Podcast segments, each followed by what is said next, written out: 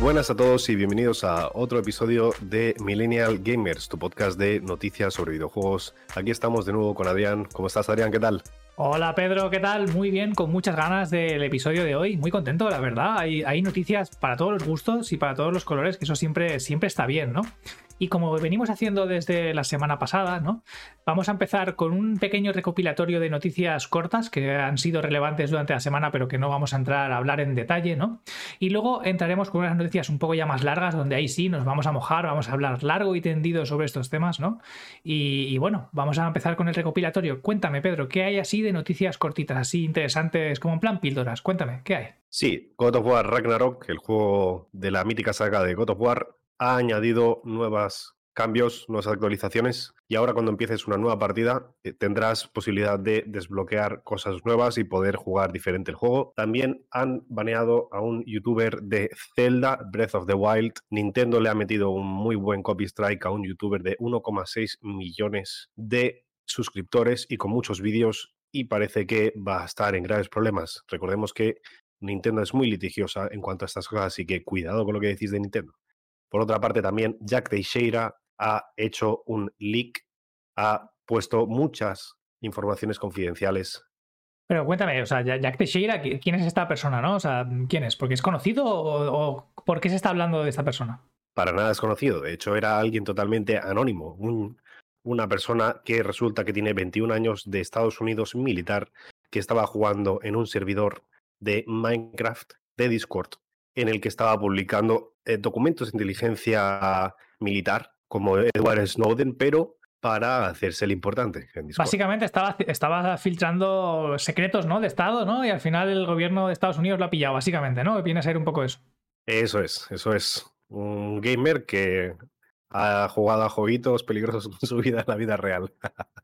Por otra parte también... Game over. Hablando de, hablando de peligrosidad, Suicide Squad, que peligrosamente iba a ver su fracaso, ha decidido retrasarse a 2024. Recordemos que aquí comentamos una cosa de esto. Eso ya lo predijimos, ¿eh? Igual somos el nuevo Nostradamus. Nostradamus 2023 es Millennial Gamers, ¿eh? Yo ahí lo dejo. ya comentamos que si ese juego iba a salir, se iba a estrellar. Parece que no habremos sido los únicos que pensaban así o que opinaron así, porque han decidido retrasar a 2024, cosa que está muy bien. Por otra parte, Sega va a ejecutar la compra de una empresa bastante grande llamada Robio, que claro, no la conoceréis por el nombre de Robio, pero es la empresa que creó Angry Birds. Entonces, la va a comprar por un billón de dólares. Oh, wow, parece mentira que, que ah, una, o sea, una compañía ¿no? que se dedica a, juegos de móviles, ¿no? Eh, valga un billón de dólares. Me parece una barbaridad, ¿no? Porque todo el mundo recuerda haber jugado a Angry Birds, pero desde eso ya hace como que 10 años o 7, entre 7 y 10 años, pero eh, recordemos que las empresas de, móviles, ¿no? Sobre todo las de videojuegos, ¿no? Que monetizan este tipo de. con, estas técnicas tan agresivas, ¿no? Son muy rentables, ¿no? Y, vemos como grandes compañías compran estas, estas compañías de, juegos de móviles porque quieren meterse en el sector, ¿no? Y, qué mejor manera de meterse en el sector que entrando con una compañía que ya está asentada, que ya tiene videojuegos en el mercado que han sido exitosos, ¿no? Entonces, muchas lo que hacen para introducirse en estos nuevos sectores es simplemente comprar una empresa que funciona, que ha sido exitosa, ¿no? Para intentar de crear nuevos éxitos eh, con las licencias de la saga. Así que quién sabe, igual vemos más juegos de Mario con un rollo Angry Bird. O sea, por poner un ejemplo, ¿eh? Bueno, eh, mucha gente cree que Sega está muerta porque ya desde la Dreamcast ya no hacen más consolas, ¿no? Sin embargo, Sega está más viva que nunca, están haciendo mucho dinero retroactivamente con sus juegos y están haciendo re-releases y están haciendo más cosas con su marca, con Sonic, etcétera. Entonces, seguramente pretendan hacer juegos para el móvil y es un mercado muy bueno. Bueno, y, aparte recordemos que no sé si fue este año o fue el año pasado, creo que el año pasado, a finales del año pasado, salió el, Sonic Frontier, ¿no? Que es un juego de, Sonic, un nuevo juego para consolas y para PC, que aquí, bueno, el podcast todavía no está en marcha, así que nunca lo llegamos a comentar la noticia, ¿no? Pero, pero vaya, parece que hubo mucha mucha diversidad de opiniones con el Sonic Frontier, ¿no? Porque por un lado era un juego como muy frenético, así nuevo, con mecánicas nuevas gráficamente, pero luego había críticas sobre el, diseño de mundo, ¿no? El diseño de misiones, si era divertido, si era un Sonic realmente o no, o era, o era simplemente, pues, pues eh, eso, el, diseño de niveles era un poco curioso, ¿no? En el mejor de los casos yo creo que podemos decir que era, que era curioso. ¿Tú qué opinas de esto, Pedro? Bueno, eh, creo que ya nos estamos viendo un poco, pero eh, el scope, pero en resumen, voy a decir que es un sólido 7, ese juego de Sonic. Eh, pros, un mundo abierto, eh, ritmo frenético, que es lo que se espera de los Sonic original. Pero por otra parte, hay, partes del mundo abierto en el que no había nada, estaba prácticamente vacío y eso es por donde le llovieron las críticas, pero en cuanto a ser frenético, etcétera, la gente le daba muy bien. Y de hecho, eh, los que esperaban poder tener un ritmo más frenético y más difícil, vieron que solo el primer nivel o los dos primeros niveles de los mundos eran difíciles, ¿no?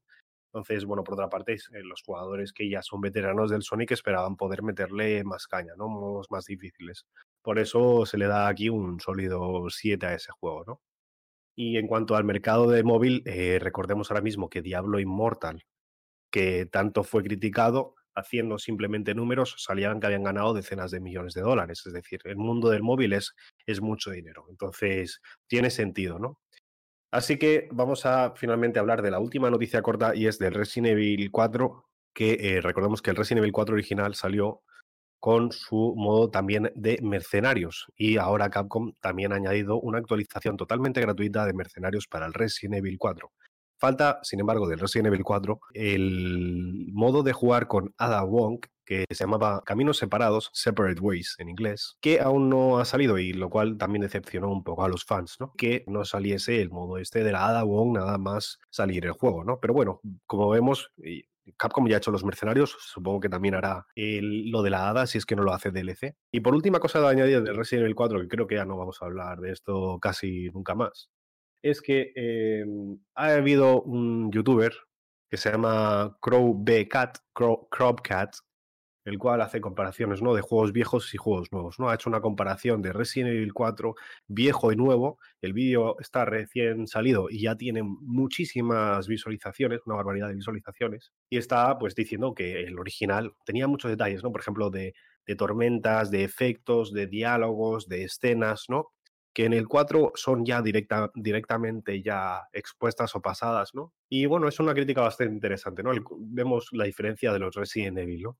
Ahora es mucho más frenético, directo. Mm, está actualizado ahora y antes digamos que tenía otro nivel de detalle muy diferente, ¿no? O para bien o para mal, depende del gusto, pero bueno, Resident Evil 4 sin duda igualmente es un título, tanto el viejo como el nuevo, que, que recomiendo mucho, ¿no? Y ahora vamos a las noticias grandes. Redfall, juego de vampiros del eh, Microsoft Xbox, va a ser un exclusivo de la empresa, de la compañía, que sin embargo ha decepcionado mucho a todos aquellos que lo esperan ya para poder jugarlo, porque es un FPS shooter eh, de vampiros que, sin embargo, va a tener que estar a 30 FPS en Xbox, porque si no es injugable. ¿Qué opinas de esto, Adrián? ¿Qué opinas de jugar a 30 FPS en un shooter? Pues mira, antes, antes de entrar a hacer mi juicio de valor, ¿no? Yo creo que vamos a comentar un poco qué es Redfall, ¿no? Porque igual no es tan conocido, igual no es tan esperado, y yo creo que viene bien hacer una pequeña introducción, ¿no? Sobre el juego. Este básicamente es, es un juego desarrollado por el estudio Arkane. Eh, seguro que suenan por juegos como eh, Dishonored, Así que ya esta es, una, es una franquicia, es una franquicia que todo, es muy querida aquí en el mundo de los videojuegos. También hizo el, último, el juego este de los loops, ¿cómo se llama? El Deadloop. Hizo el, el Deadloop también. Y en general es una franquicia que se le quiere bastante, que hace unos shooters como muy de curiosos porque te permite siempre diversidad, ¿no? Ir con sigilo, eh, enfocar la batalla de diferentes formas, ¿no? Suele usar poderes así como muy vistosos y muy, muy chulos que permite una jugabilidad que no tienen un shooter normal, ¿no? Entonces, eh, bueno, Arkane, eh, perdona, Redfall permite esto, pero con vampiros, ¿no? Al final te meten en un mundo en el que hay vampiros y hay como, creo que eran cuatro clases tres o cuatro clases diferentes, cada una con sus habilidades distintas, ¿no? Algunas más tanques, otras basadas en la agilidad, una basada en sniper, ¿no? O sea que tienes ahí como varias maneras de encararte a los dinosaurios y hay una historia, ¿no? Se puede jugar en cooperativo con tres amigos más, cada uno eligiendo uno de los personajes, ¿no? Así pues, pues puede haber variedad y promete batallas como muy frenéticas, muy locas y con una estética así mm, curiosa. Igual no es la estética tan oscura que recordamos del Dishonored y tal, sino que es una estética así como más, más cartoon, más... Eh, no sé, un, rollo más diferente, más, más dibujo pero que, no sé, a mí personalmente la estética me gusta bastante. Yo lo que he visto me ha gustado. Eh, recordemos que como es eh, de, Xbox, ¿no? Es un exclusivo de Xbox, va a estar en el Game Pass el día 1, así que aquí seguro de que desde Millennia Gamers lo vamos a jugar y lo vamos a probablemente a subir a YouTube y le daremos un buen try. Pero eh, bueno, ha decepcionado bastante, ¿no? ¿Cómo puede ser que un juego que es exclusivo, ¿no? Que, al final recordemos que, que Arkane es propiedad de Xbox es propiedad de Microsoft hoy en día, ¿no? ¿Cómo es posible que saques un exclusivo y tú mismo te pegues un tiro en el pie y no saques esto mínimo a 60 FPS, ¿no? Que es lo que debería jugar todos los shooters y más siendo un exclusivo que se supone que lo está desarrollando pensando en tu plataforma, ¿no? Porque al final, pues, pues es, la plataforma principal en la que se está desarrollando esto, ¿no? En PC y, Xbox, ¿no? Entonces me parece curioso, me parece que no tiene ninguna justificación porque al final, añadirle más FPS, puedes hacer un modo performance en el que bajas un poquito los gráficos y el juego va más fluido. ¿Qué problema tienen, no? ¿Qué problema técnico tienen para que esto sea así y no permita jugar a 60 FPS. Me, preocupa un poco. No sé si el juego va a salir un poco roto de salida o, cuál es el tema. Me, preocupa, la verdad. ¿Tú qué, opinas sobre todo esto, Pedro? Eh, varias cosas, ¿no? En cuanto a los gráficos, primero, sí, yo diría que es más o menos como dices, ¿no? Para mí me, viene un poco la mezcla de Destiny, Team Fortress, eh, Bioshock. Es una mezcla más o menos así, ¿no? Un rollo Bioshock, sí. Igual es el, el rollo así gráfico tipo Bioshock, me recuerda un poco, sí. Y en cuanto por ejemplo, cómo se mueren los enemigos, a mí me recuerda a cómo se deshacen, por ejemplo, en el Destiny o, en el Doom, ¿no? Que se deshacen así en partículas en, en, el aire. Eso, eso, eso está, me ha parecido chulo, pero claro, yo creo que el problema ha habido de ser que ahora mismo desarrollan, ¿no? Como jugadores desarrollan, ¿no? que piensan en todas las plataformas, ¿no? Entonces tienen que pensar en el crossplay. Lo habrán desarrollado a través del ordenador, eh, pensando en, el, en, el, en, que su plataforma era el ordenador, y ahora que la han trasladado a Xbox, ven que el performance es un pepino y ¿qué hacer? Pues lo bajas los FPS a 30, ¿no? También el Resident Evil 4 también tiene modo de performance y de 30 FPS. De hecho, los speedrunners bajan los FPS a 30 para hacer más daño. Sí, el problema aquí no es que, no es que tengas que, que, haya un modo para jugar a 30 FPS. El problema es que va a ser el único modo de salida. Ya han dicho que probablemente en futuras actualizaciones añadirán un modo performance. Lo que no se entiende es por qué no de salida. Es decir, hazle dos, dos presets, dos ajustes, uno que se vea un poco peor, pero que te vaya bien de FPS, y otro que tal. Y luego ya en el futuro ya lo irás mejorando. Pero así de salida, hoy en día, cuando todos los títulos básicamente de consolas tienen dos modos, uno calidad y uno performance, no se entiende por qué aquí no te van a dar esa oportunidad. Claro, claro, es, que precisamente a eso me refiero, que no lo han hecho. Es decir, solo han desarrollado pensando en el ordenador y no en la plataforma clave que también es Xbox. Es decir, se han olvidado de la mayoría de jugadores. Y ese es su error. Y yo creo que por esto lo van a acabar retrasando seguro. Porque si no, se van, se van a estrellar en un mercado que podrían tener muchas ventas. Bueno, quién sabe, porque ya es difícil, empieza a parecer difícil la gente retrasar los juegos para sacarlo bien, ¿no? Eh, puede mucho dinero. Mm, Microsoft sí que, sí que ha retrasado juegos, ¿no? Por ejemplo, el, el, juego este de naves, ahí ahora no me sale, el Starfield lo han, lo han retrasado y lo han retrasado varias veces y Xbox ha salido varias veces diciendo vamos a retrasar el juego para pulirlo y para que salga con buena performance. Así que no lo sé, no sé cuál es el caso, no sé por qué en este caso es diferente, pero a mí no me da la sensación de que lo vayan a retrasar porque recordemos que sale en breves, creo que le quedan un par de meses o tres para salir, yo no creo que se vaya a retrasar a estas alturas, lo hubiesen anunciado el retraso antes, creo. Veremos qué pasa, pero sin embargo, yo voy a ser sincero. Creo que de juegos de vampiros, los mejores son los de la saga de Vampire the Masquerade, la mascarada de los vampiros, que ya lleva muchos años. Y yo, de hecho, ahora mismo estoy jugando a a uno de la saga, que es online, PvP, que se llama Vampire Blood Hunt, vampiro eh, caza de sangre, ¿no? que está basado como en Praga. Es un, es un Battle Royale de 42 jugadores en el cual puedes renacer una vez por partida o si te alimentas de otros humanos cuando te han matado, puedes recuperar vidas también. O sea, estás jugando al, al Vampire Bloodhunt, este. Sí, sí, y además lo recomiendo a todo el mundo porque además es gratuito. Es muy frenético y está muy bien. Y Gráficamente está chulo y hay 10 clases o 9 clases de vampiros. Te los puedes customizar. El Battle Pass es gratis. O sea, para jugar es un buen rato, está bien. A quien le gustan los vampiros, ¿no? pues yo pensaba que, el Vampire este, el Bloodhound, había sido un fracaso total y absoluto en. Vaya, que no había tenido mucho éxito. Es que cuando salió había muchos hackers. ¿Qué pasó? Eh, le han puesto un engine anti-cheat, le han puesto el crossplay, le han puesto de todo y ahora no hay, no hay. Yo de momento no me he encontrado. Y estoy muy satisfecho con el juego. Ahora mismo yo diría que es un buen momento para jugar este juego. Entonces, vamos a cambiar el tema de vampiros y vamos a hablar también de no muertos, exactamente en el Diablo 4, que Blizzard anuncia cambios, entre ellos, hablando de no muertos, pues los nigromantes, que van a pasar a eh, ser nerfeados. Era un cachondeo que en la beta se estuviesen paseando y un jefe que un nigromante mataba en 20 segundos, a Druida le costaba 3 minutos, ¿no? Entonces, eso es, es, bueno, es demasiado, ¿no? Entonces, parece que se anuncian cambios. Uno de ellos precisamente también es del Druida. Tengo por aquí el, listado de cambios, ¿vale? Si quieres vamos a hacer un pequeño repaso. Parece adelante, que, adelante. Parece que se van a cambiar las mazmorras para que haya más eventos, ¿no? De estos caleatorios que ocurren durante, durante las mazmorras, pues va, va a ocurrir, ¿no? han incrementado la cantidad de, eventos aleatorios que van a salir. Van a cambiar también la variedad de las mazmorras, ¿no? Para que haya como más los objetivos eh, adicionales pues se vayan entrelazando con, la parte principal, porque se quejaban los jugadores de que pues de que las eran como muy, muy lineales, ¿no? Las mazmorras y que parece que van a hacer un pequeño cambio en este estilo. Y luego, pues como ha empezado a comentar ya Pedro, va a haber cambios también de, de los personajes para intentar ajustar para que la jugabilidad sea, ¿no? Lo que los desarrolladores tenían en mente, ¿no? Porque parece pues que bueno, que a, partir de, la beta se han descubierto pues, que hay jugadores, hay personajes que están como muy rotos y luego hay otros personajes pues, que no hacen nada, ¿no? Como el druida, por ejemplo. Así que lo que han hecho con el druida es intentar que eh, meterle mucho más daño a los compañeros, ¿no? A, los, a, los, minions, ¿no? Que invocas siendo druida, que puedes invocar unos lobos y, no recuerdo qué, más, ¿no? Pues le han metido para que pueda hacer mucho más daño, ¿no? Y también le han reducido el cooldown de algunas de las habilidades, así que vamos a poder spamear un poquito más con el druida algunas de las habilidades. Yo la verdad es que no estoy seguro de si esto va a ser suficiente para que el druida mm, sea más poderoso, porque parecía que estaba muy por debajo del resto de otros personajes. Yo jugué el druida. Tengo el, gameplay en, mi canal, en el canal de señor Ludus de YouTube. Si queréis podéis ir, ir a verlo, dejaremos el link abajo en la descripción. Y a mí me gustó, pero claro, yo solo jugué el druida, así que no lo pude comparar con otros, con otros personajes.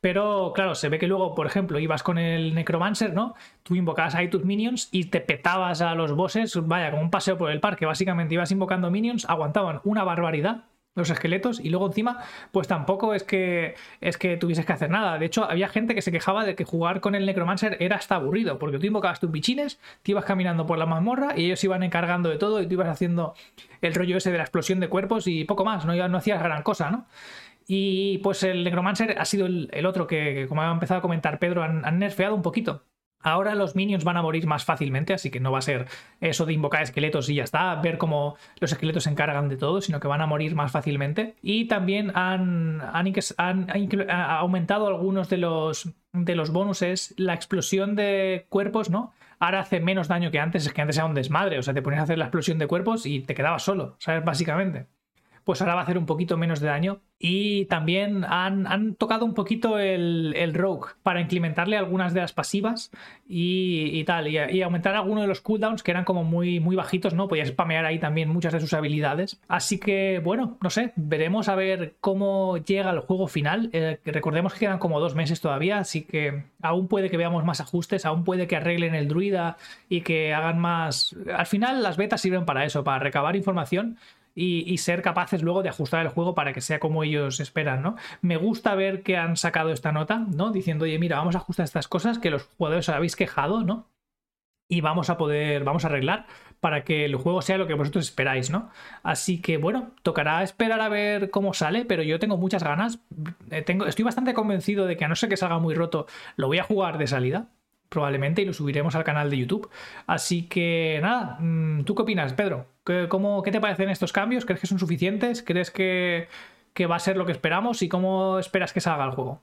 Creo que no va a ser suficiente. Creo que no va a ser para nada suficiente. Creo que se van a descubrir muchas, muchos más fallos cuando la gente lo juegue más y pueda tener armas y combinaciones de cosas.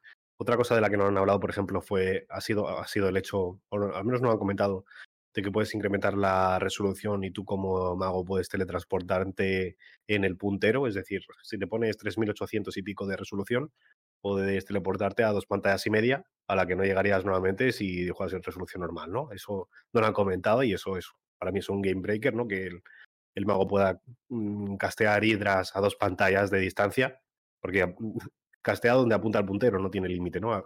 No sé si le habrán metido un límite de casteo o qué, porque eso también fue una de las cosas que se comentaron. Y en cuanto a daños y tal, sí dicen que tienes que sumar más eh, explosivos, pero sin embargo bufan a otra, otra cosa, ¿no? Del Necromancer, es decir, eh, para que le des más botones, como si fuese Netflix con botones y le das a los botones y ya está, más veces. Mm, eso no es un gameplay, ¿no? Entonces, bueno, veremos qué es lo que, qué es lo que pasa. Al menos hay cambios, ¿no? también, recordemos que, que Blizzard ha salido diciendo que, bueno, que esto no va a ser los últimos, los únicos cambios que hagan, ¿no? Cuando el juego salga, van a seguir haciendo cambios, ¿no? Y probablemente un mes después del juego, de que haya salido, pues seguirán haciendo ajustes y haciendo cambios, ¿no? Entonces, el juego que tendremos dentro de un año, seguramente, pues será muy diferente del juego que salga, ¿no? Especialmente en cuanto a. Al, ajuste de nivel de los personajes, ¿no? Al ajuste de las habilidades, el daño y tal. Así que bueno, vamos a ir viendo. Yo creo que estos juegos hay que tener paciencia, ¿no? debe ser bastante difícil, como tienen tantas habilidades y el árbol es tan complejo, ¿no? Y puedes hacer un cambio aquí y afectar en otros muchos sitios, ¿no? Yo creo que, va a costar, ¿no? Va, a llevar un tiempo eh, hacer un ajuste más, más equilibrado de, los personajes, pero yo no tengo ninguna duda de que a la larga, ¿no? Al, final, pues podrá estar más equilibrado. Ahora mismo, pues bueno, pues habrá que ver cómo sale el juego y jugar con lo que haya. Quiero decir, si, si te lo quieres comprar de salida y tal, pues habrá que, aceptar pues que haya algunas clases que estén más rotas y otras que igual pues estén un poco mancas, ¿no? No sé. Eh, al final todos estos juegos son un poco así. Veremos totalmente lo que dices. Veremos qué pasa. Yo no me lo voy a comprar de salida. No tengo tanta fe. Y eh, hablando de complicados árboles de habilidades, State of Play de Final Fantasy XVI, en el cual, por cierto, ya se ha enseñado cómo va a ser el árbol de habilidades, bastante reminiscente a aquel árbol de habilidades mítico del Final Fantasy X, el cual, bueno, le tenías que meter horas infinitas si lo querías desbloquear al 100%. Yo solo conozco a una persona que lo desbloqueó al 100% y fue mi hermano y le costó 200 o 300 horas, una barbaridad.